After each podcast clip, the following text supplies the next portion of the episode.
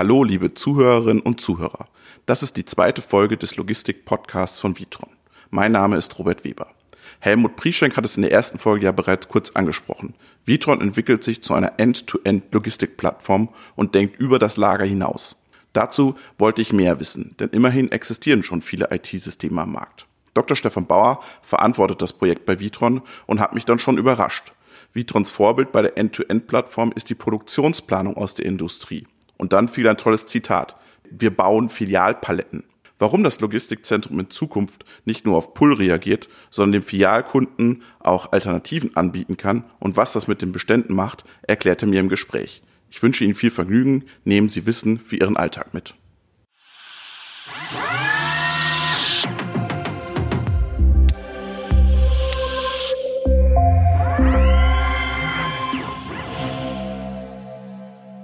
Hallo, Herr Bauer. Guten Morgen. Was machen Sie bei Vitron? Aktuell bin ich in der IT. Ich kümmere mich sehr stark um eine Branchensoftware, die Produktionsplanung, Transportplanung integriert für die Verpackungsbranche. Und in dem Zusammenhang spielt End-to-End-Planung eben eine große Rolle. Und äh, diese Übertragung auf die Logistik und auf die Logistiksysteme von Vitron ist eine der Aufgaben, die ich jetzt übernehme. Jetzt ist ja Vitron ein Generalunternehmen, also im, im Intralogistikbau, im Lagerbau. Was haben Sie denn jetzt mit End-to-End -End auf einmal zu tun? Das ist ja was ganz Neues für Sie. In der Tat ist das eine Weiterentwicklung, aus unserer Sicht aber relativ konsequent. Wenn man überlegt, wie ein Generalunternehmer mehr und mehr Aktivitäten koordiniert und übernimmt, in sein Dienstleistungsspektrum aufnimmt, so gehört natürlich heute ja die Software und die dazugehörige Planung zu einem sehr wichtigen Leistungsspektrum. Äh, End-to-End-Planung beeinflusst ja vor allem das Verteilzentrum. Das heißt, wir sind ganz wesentlich davon abhängig, wie gut diese Planung geeignet ist, die Automatisierung auszulassen. Aber es gibt ja die Planungstools schon alle. Also es gibt ein, ein, ein Tourenplanungstool, dann gibt es ein, Sie machen ein WMS, dann gibt es eins fürs Logistikzentrum. Da brauche ich ja gar keins mehr. Oder wollen Sie jetzt ein übergeordnetes System? In der Tat ist es auch richtig, dass es bestehende Produkte gibt, die wir auch weiter werden nützen müssen, weil sie einfach in der Landschaft vorhanden sind. Die Produkte sind auch sehr gut, wie Sie gesagt haben, eben weiterentwickelt worden. Allerdings haben sie wenig Kontakt zur Automatisierung. Sie berücksichtigen die Automatisierung nicht, sondern sie haben sich sehr stark auf den Endverbraucher, auf den Abladeort, auf die Filiale konzentriert. Unsere Aufgabe ist es ganz wesentlich, diese Produkte, sage ich mal, wenn vorhanden und nicht ablösbar, eben in einer Art und Weise bidirektionell, so würde ich das nennen, eben zu integrieren. Wieso kommt denn da ein Tourenplanungsunternehmen nicht drauf? Trauen die sich nicht daran an das Thema, so ein, so ein übergeordnetes Verknüpfung herzustellen? Ich sage mal, das hat natürlich mit Know-how zu tun. Wenn ich, sage ich mal, eine Tourenplanung entwickle, tue ich das normalerweise nicht nur für ein Unternehmen oder für eine Branche, sondern ich versuche natürlich ein breites Spektrum abzudecken. Und in dem Zusammenhang ist natürlich Automatisierung eine Nische. Und in diesem Zusammenhang erwarten wir uns mit diesem Know-how, das wir in der Automatisierung haben und auch, sage ich mal, in dem Bereich Tourenplanung, dass wir Akzente setzen können. Wobei ich auch sagen möchte, dass nicht immer ja eine grüne Landschaft vorhanden sein wird, in der wir, sage ich mal, ein neues Produkt einsetzen können. Das heißt, wir müssen auch Services zur Verfügung stellen, die, sage ich mal, bestehende Applikationen eher ermöglichen, die Möglichkeiten der Automatisierung besser zu planen, besser zu nutzen. Das heißt, wir haben ja sehr starke Downloads von Daten in die Systeme, ja, Auftragsdaten von den Filialen jetzt als Hauptzweig. Äh, äh, und wir müssen zurückspielen, letztendlich, ob die Touren, die gewünschten Touren, die Mengen, ob die eben auch möglich sind, insbesondere in saisonalen Spitzen. Wie, wie muss ich mir das physisch vorstellen? Liegt diese Software dann über dem WMS-System oder über dem SAP oder unterm SAP oder ERP? Wo, wo, wo wird diese Verbindung in der Software stattfinden? Sie wird, sage ich mal, in der Supply Chain Execution stattfinden, das heißt untergelagert eigentlich zu den kaufmännischen Prozessen wie Einkauf, das Warenwirtschaftssystem. Und diese Tourenplanung hat natürlich eine starke Verbindung zu den Filialen, ja, mit denen die Touren abgestimmt werden. Die Bedarfe orientieren sich ja ganz stark an den Endkunden, an den Filialen. Und Ich sage mal, sie müssen natürlich jetzt mit unserem Warehouse Management System verbunden sein. Zentral wird da eine Integration sein mit was wir Kommissionierplanung nennen. Das heißt einen intelligenten Leitstand, der sozusagen die Verfügbarkeit und die Rechtzeitigkeit der Touren prüft und dann entsprechend die Daten zurückspielt. Natürlich orientieren sich die Touren an den Filialen, an Bedarfen. Deswegen kann man auch durchaus weiterhin natürlich von Pull-Planung sprechen. Ja, der Endkunde wird bestimmen, wann er die Ware und welche Ware er haben möchte. Aber das automatisierte Logistikzentrum wird reflektieren, ob das immer in der Weise möglich ist und falls nicht, eben auch Alternativen nennen. Auch pushen dann? Ich würde nicht für Push sprechen, ich würde einfach von Alternativen sprechen, dass ich Transparenz schaffe, welche Touren oder welche Toureninhalte in der Weise aufgrund von Störungen, Verfügbarkeit oder auch eigentlich von Verdichtung, ja, wenn die Kommissionierwellen zu dicht werden, dass ich ganz einfach dann auch ausweichen muss auf Touren tags danach. Ich sage mal, es gibt ja immer Bestandteile der Filialtouren wie Promotionen oder entsprechende andere Standardartikel, die ich womöglich vorziehen, abspalten, nachliefern kann. Und wenn ich Transparenz über diese Bestandteile habe, kann ich eben vom Computer aus, vom Leitstand aus in diesen Prozess eingreifen und nicht, sage ich mal, Abschreibungen dann bei dem Versandtoren entsprechend durchführen muss. Jetzt rekapituliere ich das nochmal. Sie sagen, wir wollen kein, neuen Tour, kein neues Tourenplanungstool, sondern da docken wir uns sozusagen an, an das bestehende System mit einer, mit einer API-Schnittstelle. Schnittstelle ist das das wäre das wär ein Fall einer, sage ich mal, vorhandenen Landschaft so. Man muss ja überlegen, dass manche unserer Kunden sehr stark investiert haben bereits in Supply Chain Tools und auch Erfolge sag ich, damit erreicht haben. Und da geht es natürlich darum, dass wir den Prozesskenntnis haben und aufgrund der Prozesskenntnis, die in die Tourenplanung hineingeht, auch das Tool, die Toolbenutzung sozusagen einen Change Management Prozess unterwerfen, der der Automatisierung Rechnung trägt. Man kann ganz einfach die Tourenplanung nicht weiter so durchführen wie im manuellen Bereich, wo sie einfach Peaks sehr stark mit Personal ausgleichen und letztendlich die Tour immer maßgeblich ist. Die Kommissioniermaschine erfordert ein anderes Vorgehen, idealerweise, um eben diese hohe Leistungsfähigkeit auf die Straße zu bringen, dass wir eine gleichmäßigere Auslastung haben. Nimmt dann das Logistikzentrum in der, in der Kette eine neue Rolle ein? Es, es verändert sich auch das Machtverhältnis so ein bisschen. Die Logistik gewinnt oder das Logistikzentrum gewinnt an, an Bedeutung aus meiner Perspektive. Das würde ich auch so sehen. Ich sage mal, man kann ja heute auch behaupten, dass Interessen dort bestens vertreten werden, wo die Daten eben verlässlich vorhanden oder geliefert werden. Und wenn wir uns nochmal die Hierarchie vorstellen, also wir haben ja vom WMS gesprochen, von dem Warehouse Management System, das, sage ich mal, überdacht wird von einer Kommissionierplanung. Und die Kommissionierplanung wird in der Lage sein, sage ich mal, der Tourenplanung Rückmeldung zu geben, ob es eine Verfügbarkeit und eine Rechtzeitigkeit der Touren erlaubt die Kombination aus dieser Kommissionierplanung zusammen mit der Tourenplanung würden wir dann als eine Logistikplanungsplattform sehen. Und wir müssen uns natürlich als Vitron darauf einstellen, dass wir A, uns in diesen Prozess Know-how-mäßig hineinbegeben, dass wir Beratungs-Know-how in diesem Bereich haben, dass wir aber auch Services und Produkte haben, die da, wenn möglich, einsetzbar sind wie gesagt, wir werden nicht überall auf eine grüne Wiese treffen, sondern wir müssen auch natürlich mit Partnern, mit starken Partnern auch kooperieren. Das heißt, der Kunde macht sich ein Stück weit positiv formuliert, äh, gibt noch mehr Vertrauen an Vitron in die Prozesse ab. Negativ formuliert, es entsteht eine größere Abhängigkeit in der Supply Chain ich sage mal, wir wollen eben den Kunden in diesem Bereich auch unterstützen, den Change Management Prozess, der notwendig ist, wenn Automatisierungstechnik auch eingesetzt wird, zu unterstützen. Ich sage mal, unser Fokus wird nach wie vor sein, immer effektivere, leistungsfähigere Kommissioniermaschinen zu bauen und äh, jede Generation zeigt es ja auch. Aber mehr und mehr werden diese Kommissioniermaschinen natürlich über, sage ich mal, Software eingesetzt, verplant. Und diese Verplanung hat auch enorme Auswirkungen auf die eigentlichen Durchsatzzahlen.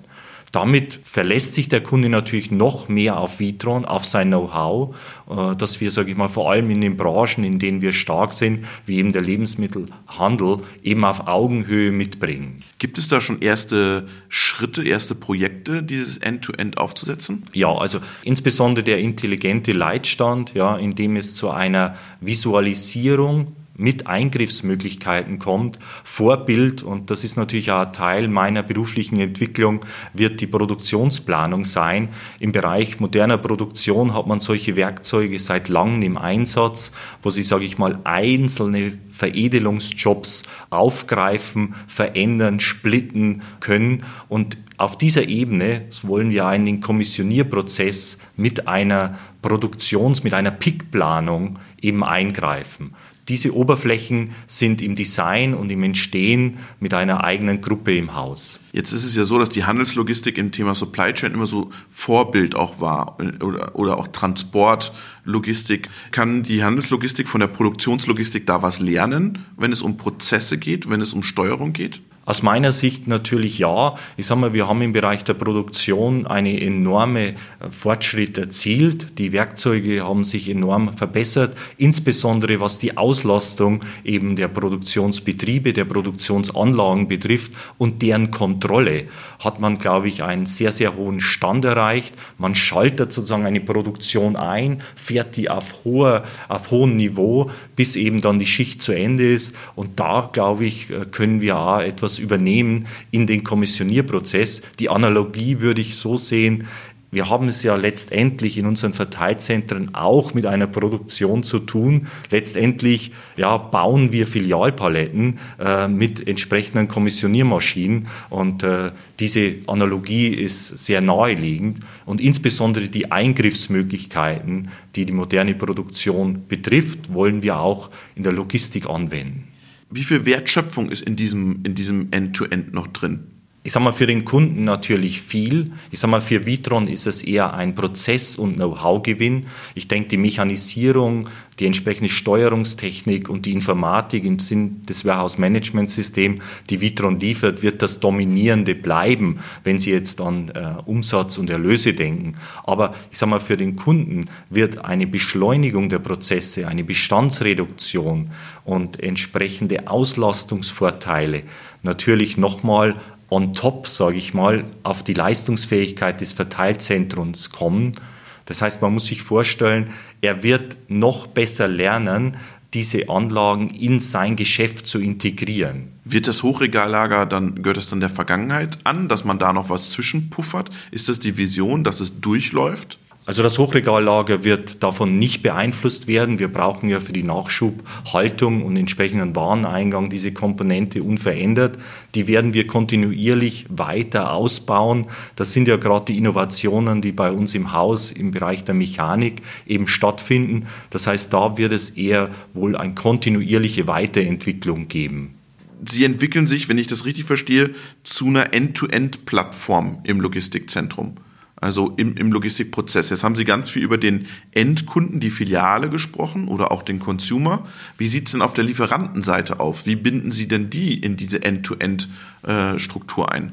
Letztendlich ist natürlich in dem Planungsprozess der Wareneingang und die entsprechenden ja, Wareneingangsbenachrichtigungen, wann wird welche Ware verfügbar sein, auch ein Teil dieser Planung. Das heißt, ich kann Verfügbarkeit im Verteilzentrum ja nur prüfen und auch bestätigen, wenn ich die entsprechenden Eingangstermine kenne.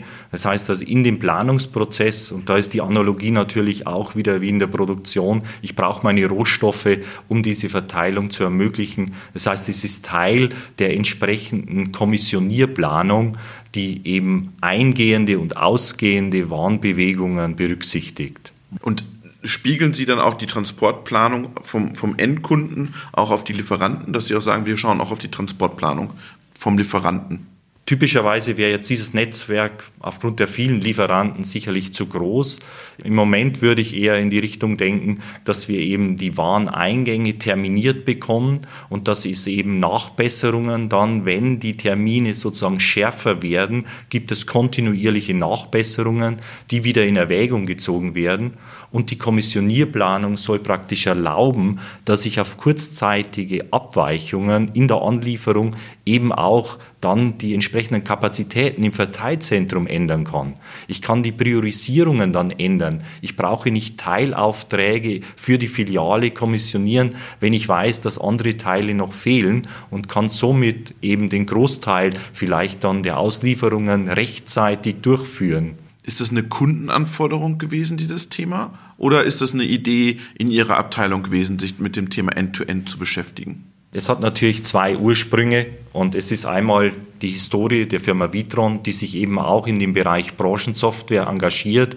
Es gibt hier eine Geschäftseinheit, die solches Know-how besitzt und es ist natürlich naheliegend, jetzt diese Kundenanforderungen, die im Bereich Industrie 4.0, im Bereich künstliche Intelligenz sehr viel stärker jetzt die Software beeinflussen, eben auch mit diesem Know-how zu verbinden.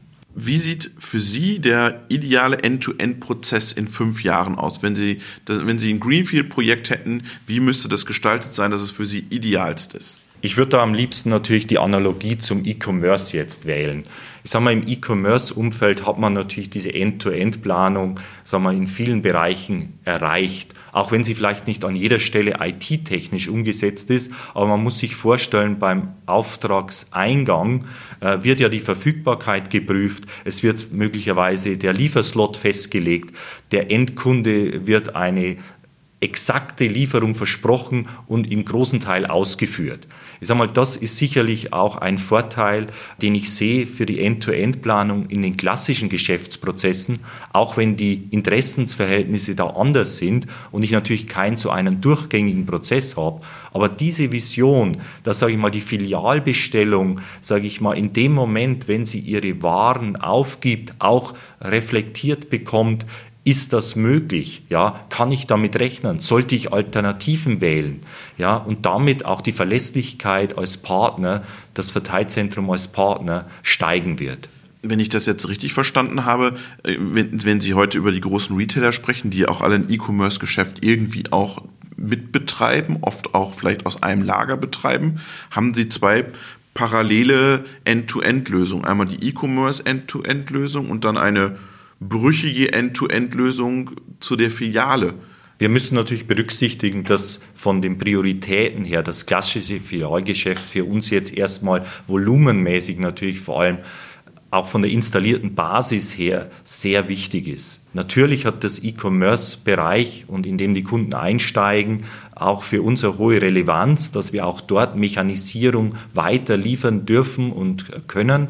Aber klassischen Prozesse sind ja über 90 Prozent, sage ich mal, des Volumens und der Erlöse, dass wir auch für dieses klassische Filialbelieferung eben diese End-to-End-Planung haben. Aber die klassische Seite kann von der E-Commerce-Seite noch einiges lernen. In der Durchgängigkeit, das ist richtig, ich sage mal, die Durchgängigkeit des Prozesses ist im E-Commerce natürlich jetzt beispielhaft, wobei ich schon einmal anmerken möchte, dass natürlich die Interessensverhältnisse in diesem Zusammenhang einfacher sind. Ich habe letztendlich einen stärkeren Zusammenhang. Ich habe einen Endkunden, der, sage ich mal, die Ware zu einem bestimmten Zeitpunkt haben möchte. Das wird typischerweise in einem System, sage ich mal, geplant, versprochen, äh, geliefert. Das habe ich natürlich in der klassischen Filialbelieferung anders aufgrund der Strukturen der Kunden und Lieferanten. Aber das wollen Sie ja in Zukunft ändern. Das zu integrieren ist sicherlich eine große Aufgabe, der wir uns annehmen und äh, wo wir, glaube ich, ja das Know-how aufgrund dieser Vorkenntnisse haben und wo wir einen weiteren Nutzen unseren Kunden bieten können, neben GU, neben Betreiber, auch, sage ich mal, in diesem Planungsumfeld Know-how und Produkte anbieten können. Das war Dr. Stefan Bauer von Vitron. Vielen Dank. Bei Fragen an marketing.vitron.de Ihnen noch einen schönen Tag und danke für Ihre Ausführungen. Ebenso, vielen Dank. Ah!